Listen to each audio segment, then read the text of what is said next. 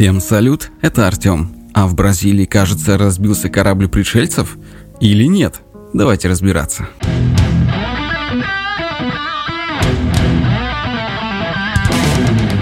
Итак, правда ли, что тысячи жителей Бразилии увидели крушение НЛО? Ну что, любители теорий заговора, настало ваше время. Согласно последним публикациям в мировых СМИ, тысячи жителей Бразилии видели неопознанный летающий объект в небе. Стоит ли говорить, что многочисленные видеоролики, опубликованные в социальных сетях, спровоцировали волну самого настоящего безумия? Сообщения о том, что НЛО якобы разбился в бразильском лесу, мгновенно разрешились в Твиттер. После того, как пользователи загрузили видеозаписи, на которых предполагаемый неизвестный объект светится синими, красными и желтыми огнями. На одном видео можно заметить, что огни расположены в виде треугольника. Очевидцы также сообщают, что Google карты скрыли снимки места крушения НЛО. Но какова вероятность того, что этот неопознанный объект на самом деле нечто из других миров, а не обычный спутник или дрон, умело собранный шутниками? Кстати, если вам интересно, есть ли видеозапись очевидцев, то да, она есть, и ссылочку я прикладываю в описании. А мы продолжаем. Чтобы разобраться в том, что действительно действительно произошло в Бразилии, стоит обратиться к истории.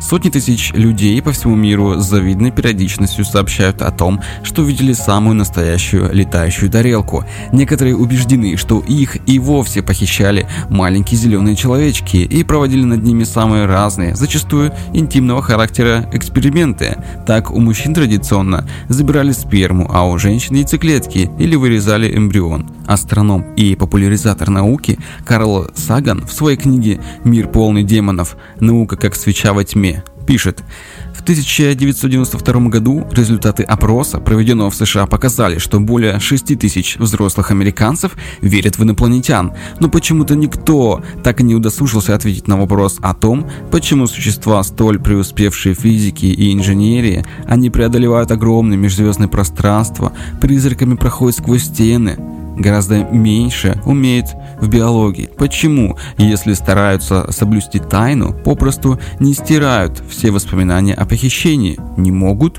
А почему вся их аппаратура соответствует размерам человека и весьма смахивает на оборудование районной клиники?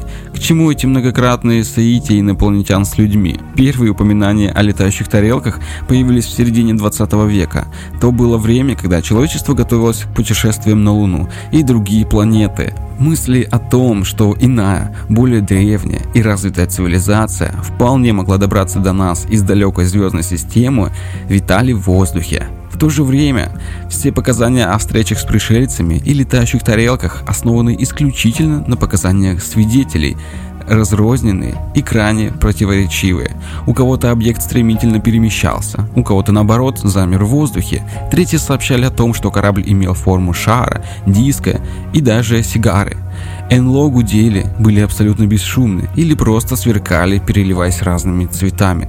На самом деле, большинство сообщений об НЛО были честными. В большинстве случаев люди наблюдали естественные, пусть и не совсем обычные явления.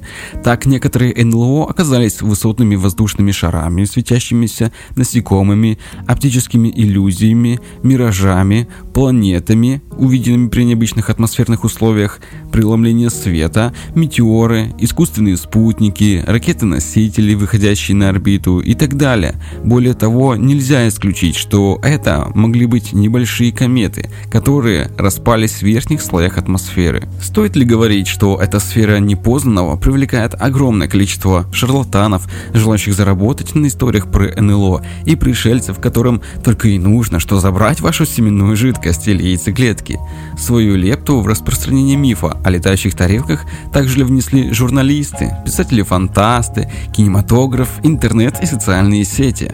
Ну что тут скажешь, тема и правда интересная. Отмечу, что все все доказательства существования летающих тарелок и серых или зеленых человечков оказались откровенно слабыми и неубедительными. По большей части эти свидетельства порождались легковерием, галлюцинациями, незнанием законов физики, страхами, жаждой внимания, славы, денег. Так или иначе, на сегодняшний день нет никаких доказательств того, что таинственные объекты в небе, о которых время от времени сообщают люди, корабли пришельцев. Но что в таком случае видели в Бразилии. Итак, на многочисленных видеозаписях в социальных сетях можно разглядеть причудливый светящийся объект. Что же это такое? Согласно сообщениям некоторых очевидцев в Твиттере, что-то упало в озеро. Но это, похоже, не спутник. Затем, как пишет CO Express, десятки постов с хэштегом MageUFO в Твиттер исчезли. На Reddit посты, касающиеся бразильских НЛО, тоже начали исчезать, после чего НЛО-энтузиасты поделились ссылкой на спутниковый снимок Google Maps, на котором изображен лес в Маже, расположенный к северу от Рио-де-Жанейро. На снимке виднелось что-то более причудливой формы.